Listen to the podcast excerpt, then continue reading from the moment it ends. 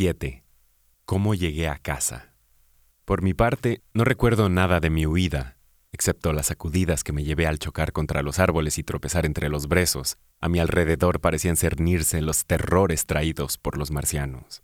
Aquella cruel ola de calor parecía andar de un lado para otro, volando sobre mi cabeza, para descender de pronto y quitarme la vida.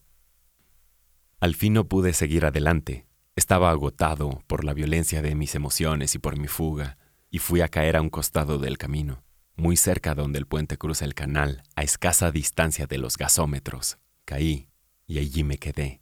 Debo haber estado en ese sitio durante largo rato. De pronto me senté sintiéndome perplejo. Por un momento no pude comprender cómo había llegado allí. Mi terror se había desvanecido súbitamente. No tenía sombrero y noté que mi cuello estaba desprendido. Unos minutos había tenido frente a mí solo tres cosas. La inmensidad de la noche, del espacio y de la naturaleza, mi propia debilidad y angustia y la cercanía de la muerte. Ahora era como si algo se hubiese dado vuelta y mi punto de vista se alteró por completo. No tuve conciencia de la transición de un estado mental al otro. Volví a ser de pronto la persona de todos los días, el ciudadano común y decente. El campo silencioso, el impulso de huir y las llamaradas me parecieron cosa de pesadilla. Me pregunté entonces si habrían ocurrido en realidad, mas no pude creerlo. Me puse de pie y ascendí con paso inseguro la empinada curva del puente. Mi mente estaba en blanco, mis músculos y nervios parecían carentes de energía y creo que mis pasos eran tambaleantes. Una cabeza apareció sobre la parte superior de la curva y al rato vi subir un obrero que llevaba un canasto. A su lado corría un niño. El hombre me saludó al pasar a mi lado. Estuve tentado de dirigirle la palabra, mas no lo hice y respondí a su saludo con una inclinación de cabeza. Sobre el puente ferroviario de Maybury pasó un tren echando humo y pitando constantemente. Un grupo de personas conversaban a la entrada de una de las casas que constituyen el grupo llamado Oriental Terrace. Todo esto era real y conocido, y lo que dejaba atrás, aquello era fantástico. Me dije que no podía ser. Tal vez mis estados de ánimo sean excepcionales, a veces experimento una extraña sensación de desapego y me separo de mi cuerpo y del mundo que me rodea, observándolo todo desde afuera, desde un punto inconcebiblemente remoto, fuera del tiempo y del espacio. Esta impresión era muy fuerte en mí aquella noche. Allí tenía ahora otro aspecto de mi sueño. Pero lo malo era la incongruencia entre esta serenidad y la muerte cierta que se hallaba a menos de dos millas de distancia. Oí el ruido de la gente que trabajaba en los gasómetros y vi encendidas todas las luces eléctricas. Me detuve junto al grupito. ¿Qué novedades hay del campo comunal? pregunté. Había allí dos hombres y una mujer. ¿Eh? dijo uno de los hombres. ¿Qué novedades hay del campo comunal? repetí. ¿No viene usted de allí? inquirieron ambos hombres. La gente que ha ido al campo comunal se ha vuelto tonta, declaró la mujer. ¿De qué se trata? ¿No ha oído hablar de los hombres de Marte? exclamé. Más de lo necesario, dijo ella, y los tres rompieron a reír. Me sentí aturdido y furioso. Hice un esfuerzo, pero me fue imposible contarles lo ocurrido. De nuevo se rieron ante mis frases inconexas. Ya oirán más al respecto, dije, y seguí mi camino. Mi esposa me esperaba a la puerta y se sobresaltó al verme tan pálido. Entré en el comedor, tomé asiento, bebí un poco de vino y tan pronto me hube recobrado lo suficiente, le conté lo que había visto.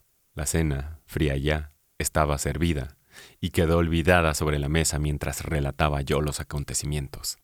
Hay algo importante, expresé para calmar los temores de mi esposa. Son las criaturas más torpes que he visto en mi vida. Quizá retengan la posesión del pozo y maten a los que se acerquen, pero de allí no pueden salir. Pero qué horribles son. Cálmate, querido, me dijo mi esposa, tomándome de la mano. Pobre Ogilvy, pensar que debe estar allí sin vida. Por lo menos a mi esposa no le resultó increíble el relato. Cuando vi lo pálida que estaba, callé de pronto. Podrían venir aquí, dijo ella una y otra vez. La obligué a tomar un poco de vino y traté de tranquilizarla. Apenas si pueden moverse, le dije. Comencé a calmarla, repitiendo todo lo que me dijera Ogilvy acerca de la imposibilidad de que los marcianos se establecieran en la Tierra. Mencioné especialmente la dificultad presentada por nuestra fuerza de gravedad. Sobre la superficie de la Tierra, la atracción es tres veces mayor que sobre Marte. Por tanto, los marcianos debían pesar aquí tres veces más que en su planeta, aunque su fuerza muscular fuera la misma. En verdad, esta era la opinión general. Tanto el Times como el Daily Telegraph, por ejemplo, insistieron sobre el punto la mañana siguiente, y ambos diarios pasaron por alto, como lo hice yo, dos influencias que evidentemente habrían de modificar esta situación para los visitantes. Ahora sabemos que la atmósfera de la Tierra contiene mucho más oxígeno o mucho menos argón que la de Marte. La influencia vigorizadora de este exceso de oxígeno debe, sin duda, haber contrarrestado el efecto del aumento de peso en sus cuerpos. Además, todos olvidamos el hecho de que los marcianos poseían suficiente habilidad mecánica como para no verse obligados a hacer más esfuerzos musculares que los necesarios. Mas yo no tuve en cuenta esos puntos en aquel momento, y, por tanto, mi razonamiento resultó fallido. Una vez que me hube alimentado y me vi ante la necesidad de tranquilizar a mi esposa, fui cobrando más valor. Han cometido un error, comenté. Son peligrosos porque seguramente están aterrorizados. Tal vez no esperaban encontrar aquí seres vivientes y mucho menos dotados de inteligencia. Una granada en el pozo terminará con todos ellos si es necesario. La intensa excitación producida por los acontecimientos presenciados puso a mis poderes perceptivos en un estado de eretismo. Aún ahora recuerdo con toda claridad todos los detalles de la mesa a la que estuve sentado, el rostro ansioso de mi esposa que me contemplaba a la luz de la lámpara, y el servicio de platería y cristal, pues en aquel entonces hasta los escritores de temas filosóficos teníamos ciertos lujos. El vino en mi copa. Todo ello está claramente grabado en mi cerebro. Al terminar la cena, me puse a fumar un cigarrillo, mientras lamentaba el arrojo de Ogilvy y hacía comentarios sobre la exterminación de los marcianos. Lo mismo habrá hecho algún respetable elido de la isla de Francia cuando comentó en su nido la llegada de aquel barco lleno de marineros que necesitaban alimentos. Mañana los mataremos a picotazos, querida. Yo lo ignoraba, pero aquella fue mi última cena civilizada en un periodo de muchos días extraños y terribles.